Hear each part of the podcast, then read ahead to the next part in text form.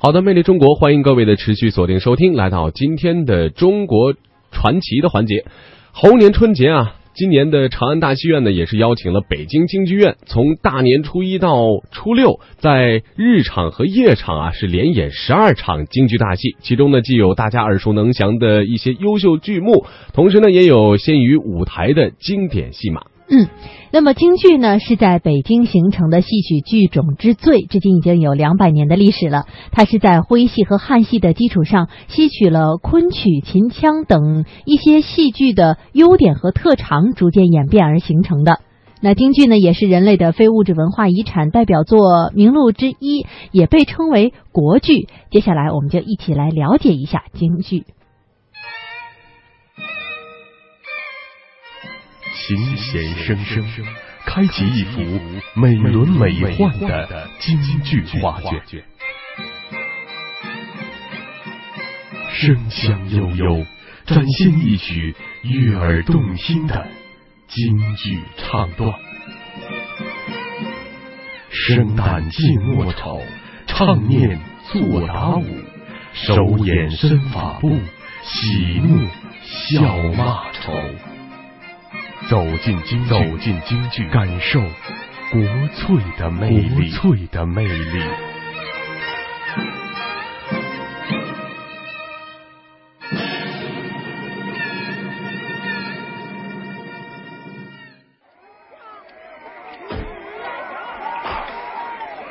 清乾隆五十五年，公元一七九零年，恰逢清朝乾隆皇帝八十大寿。他特招当时的二黄气素高朗廷，率三庆徽班和其他各种戏班来北京演戏。哎，高老板，张老板，张老板，这次啊，给皇上演戏，实乃咱们三庆徽班的幸事啊！哎，要拿出咱们的真本事来呀！是啊，张老板，这皇上喜爱戏剧，每一次到江南巡视，都要请咱江南的各戏班到扬州演出。没错。这次啊，为了庆祝皇帝八十大寿，特招咱们进京。哎，我等一定要把好的戏码献给皇上。那是当然的，张老板。哎，请，哎，请了，请了，请了，高老板。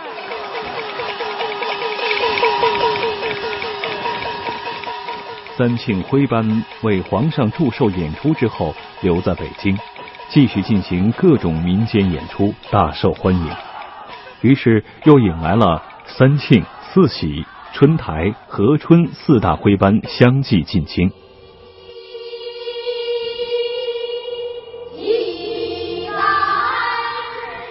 四大徽班们在演出上各具特色。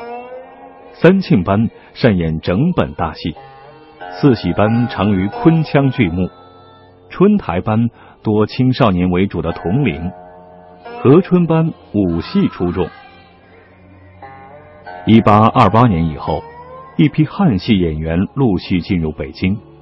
汉戏又名楚调，现名汉剧，以西皮二黄两种声腔为主，有侧重西皮，是流行于湖北的地方戏。由于徽汉两个剧种在声腔表演方面都有血缘关系，所以汉戏演员在进京后大都参加徽班合作演出。因为徽班的兴起，使得京城的昆弋班。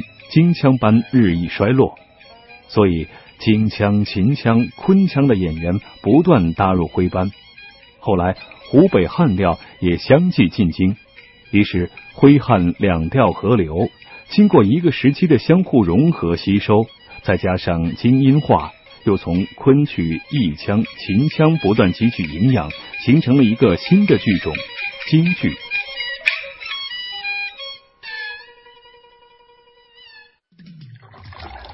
乖孩子，妈妈今天晚上带你去看京剧好吗？京剧，听老师说京剧是国粹呢。你们老师说的对，京剧呀是我们的国粹。外国人把京剧叫做北京 opera。北京歌剧？是啊，北京歌剧。妈妈，京剧我能看懂吗？能呀，咱们一边看，妈妈一边给你讲好吗？好啊。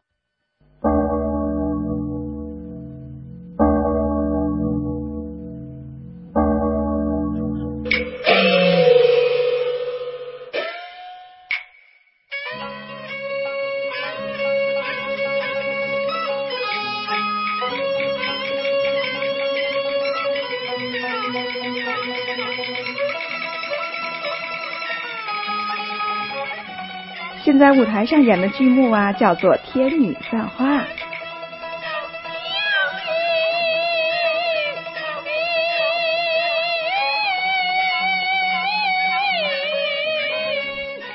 妈妈，演仙女的阿姨真漂亮，你看她的袖子那么长，那叫水袖，是京剧服装特有的。嗯，妈妈告诉你啊，甩水袖需要很大的功夫呢，这就叫台上一分钟，台下十年功。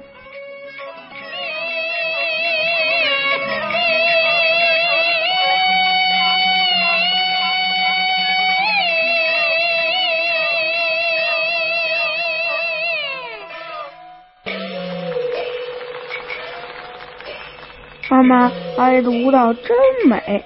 京剧还要表演舞蹈吗？要呀，京剧是一门逢动必舞、有声必歌的综合舞台表演艺术，它包括了诗歌、音乐、舞蹈、绘画等多种艺术形式。那比如京剧讲究的四门功课：唱、念、做、打。唱念指的就是诗歌和音乐，做打呢指的就是舞蹈。所以说呀，京剧和歌舞是密不可分的。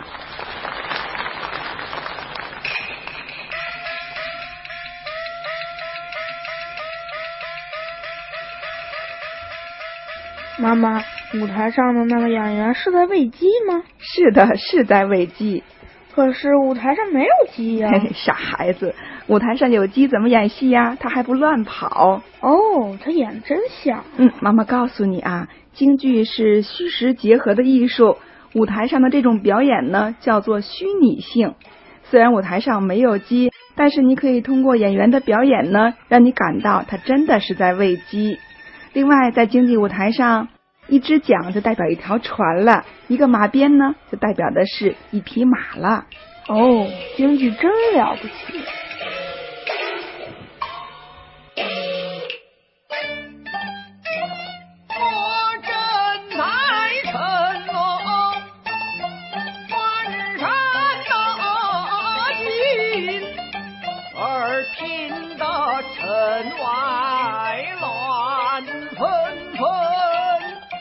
妈妈，舞台上那个摇着扇子的是诸葛亮吧？是啊，你怎么知道的？我刚看节目单了。今天演的戏是根据《三国演义》改编的《空城计》。嗯，《空城计》啊，讲的是三国时期诸葛亮知道了街亭失守，司马懿要来夺西城，这个时候怎么办呢？危急之中呢，诸葛亮采用了空城之计，吓退了敌兵，成功的保住了兵无一人的西城。哦，我知道了，诸葛亮真聪明，怪不得是军师呢。嗯。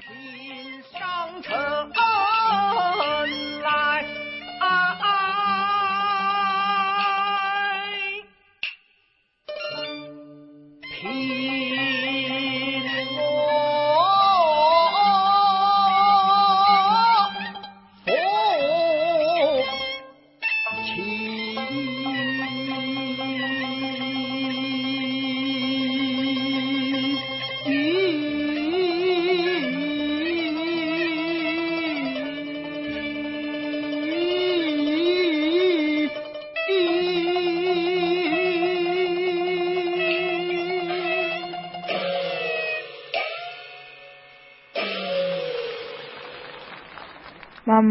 京剧舞台一会儿有男演员，一会儿有女演员，他们怎么划分角色的呀？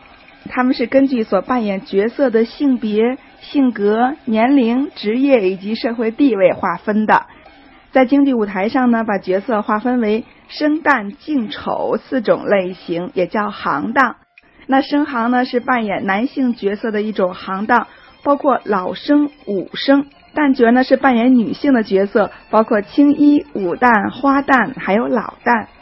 净行呢又俗称花脸，一般扮演性格、品质或相貌上有特别之处的男性人物，包括铜锤花脸，还有架子花脸。丑行呢又叫三花脸，包括文丑和武丑。所以说京剧的行当是相当齐全的。那么，关羽为什么是红脸呀？那是画的脸谱，京剧脸谱呢是具有民族特色的一种特殊的化妆方法。红色脸谱表示这个人呢忠勇义烈，黑色脸谱呢表示这个人勇猛甚至鲁莽，白色脸谱呢一般表示这个人是奸臣或者坏蛋。哦，我明白了，妈妈，我长大以后一定要画红色脸谱。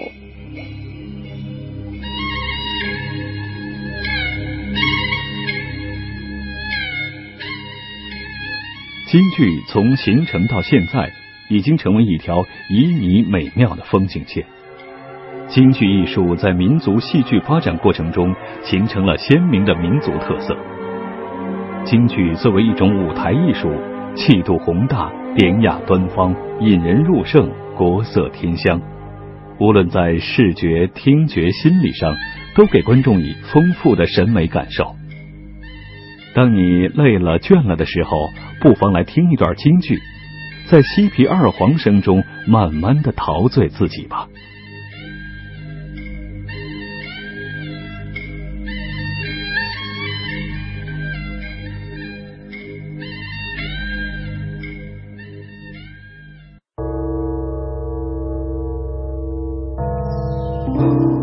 博物馆风采。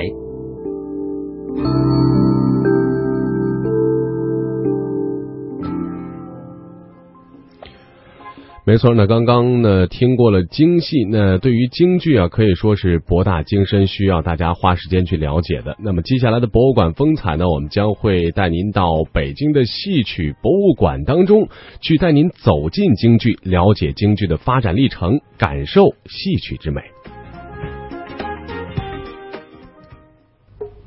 要说京剧，那可是中国的国粹，生旦净丑，唱念做打，有很深厚的艺术内涵，很久远的历史渊源。即便在今天，好这口的人还是不少，特别是在北京城，戏迷票友那就更多了。怎么样？今儿个我带您找一个能听戏的博物馆去，在这儿不仅可以知道京剧的发展演变。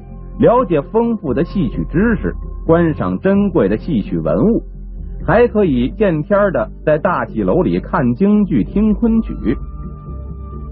我不用往下说了，您也猜出来了，这博物馆就是北京戏曲博物馆。二百年沧桑变迁，从湖广会馆到戏曲博物馆。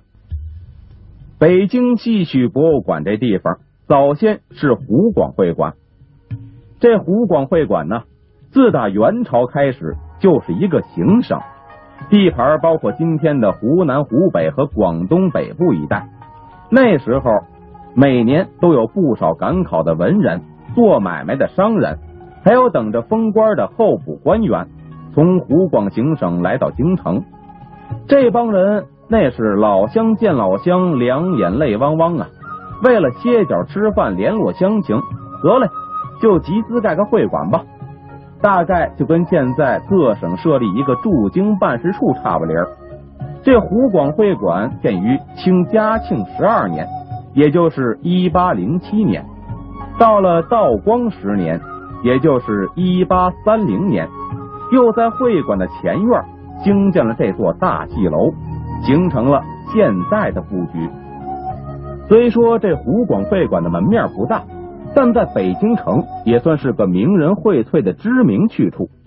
曾国藩操办过会馆的重修，章太炎、梁启超在这儿发表过演说。特别值得一提的是，一九一二年，孙中山先生五次来到湖广会馆，在此主持了中国国民党成立大会。后来，随着时代变迁，湖广会馆逐步衰落，直到一九八六年，北京市政府提出利用湖广会馆的旧址建立一个戏曲博物馆。经过十年的努力和修缮，一九九七年九月六号，正式成立了北京戏曲博物馆。这也是北京城的第一百家博物馆，特为皇上太后唱戏的通行证。进宫腰牌，在戏曲博物馆里收藏着一个金丝楠木的腰牌，您瞧，这上面刻着“升平署光绪二十五年制造”的字样。您知道吗？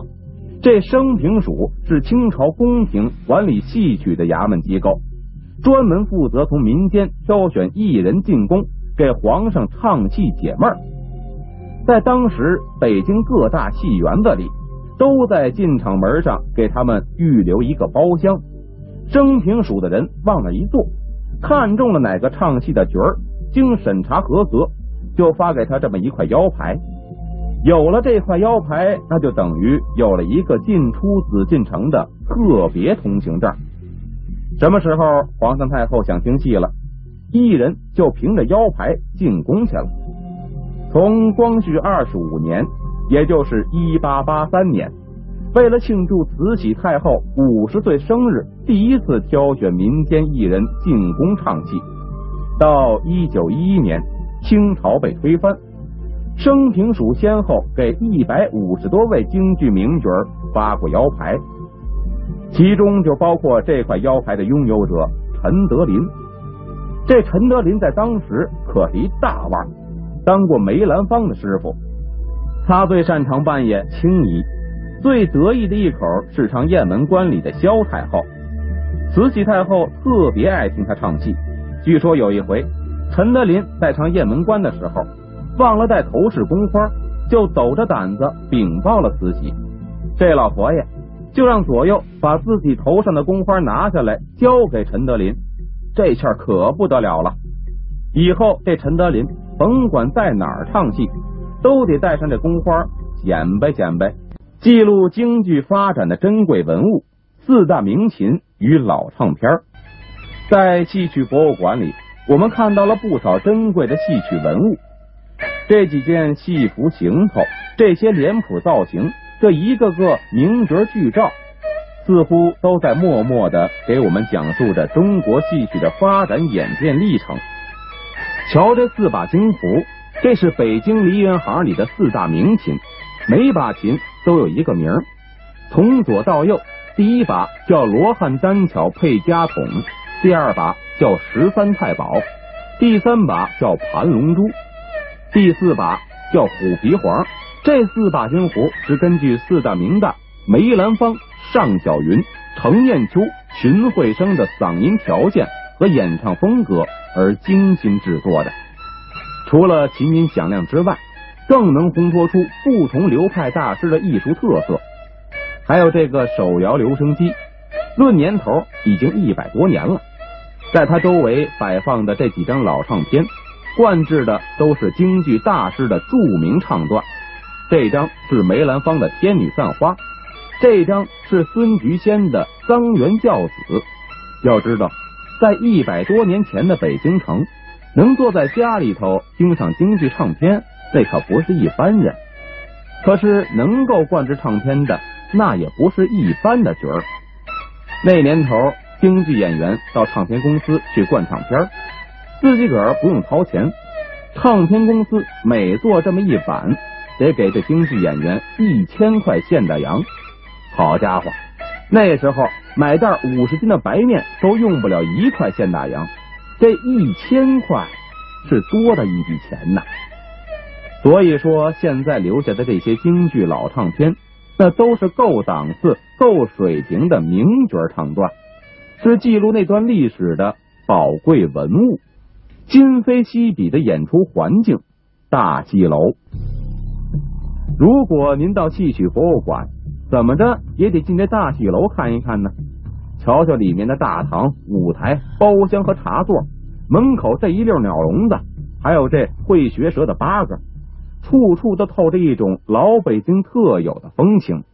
谭鑫培、梅兰芳、余淑妍都在这戏台上演过戏，但是要搁旧社会，登台唱戏可不是件容易事儿。